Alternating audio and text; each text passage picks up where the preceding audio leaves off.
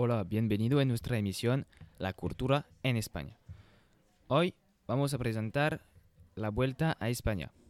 Es una carrera ciclista que fue creada en 1935. Está inspirada en la Vuelta a Italia y el Tour de Francia. Como sus, sus inspiraciones, esta carrera tiene una duración de tres semanas y atraviesa España por ambos lados.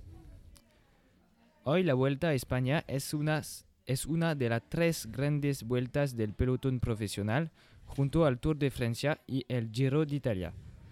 Y decir que es una de las carreras más grandes y prestigiosas del mundo. El vigente campeón es el esloveno Primoz Roglic y es y el ciclista que más victorias ha ganado en la Vuelta a España es el español Roberto Arras con cuatro victorias. Como entendemos, España es una tierra de deporte, pero también es una tierra de cultura y particularmente de música.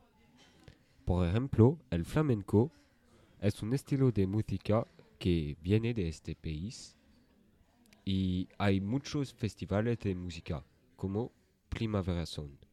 Primavera Sound es uno de los festivales más grandes de España. Este festival es conocido por sus artistas de fama mundial y al mismo tiempo presenta grupos y solistas que no son muy famosos. España, es eh, también una tierra de, uh, cinema. Vamos a presentar un artículo de la periodista Paloma González. Este documento se llama Conta Tarantino euh, a révélé ses projets pour Kill Bill 13.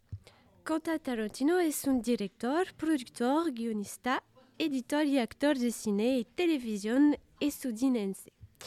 Quentin Tarantino es muy famoso y talentoso.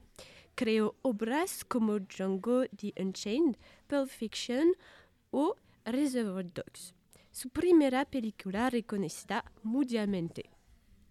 También es el autor de Kill Bill. Kill Bill es la historia de una criminal que sale para encontrar y matar a su ex. La señora no está contenta porque su ex mató su amante y arruina su matrimonio. Este uh, artículo trata sobre la posibilidad de una suita.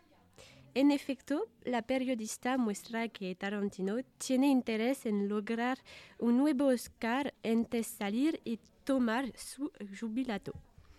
Además, pienso que la actriz Maya Hawke, que actúa en Stranger Things, es una buena figura para representar la hija de Uma Thurman. Uma Thurman es el símbolo de Kill Bill, es la criminal muy peligrosa. Gracias.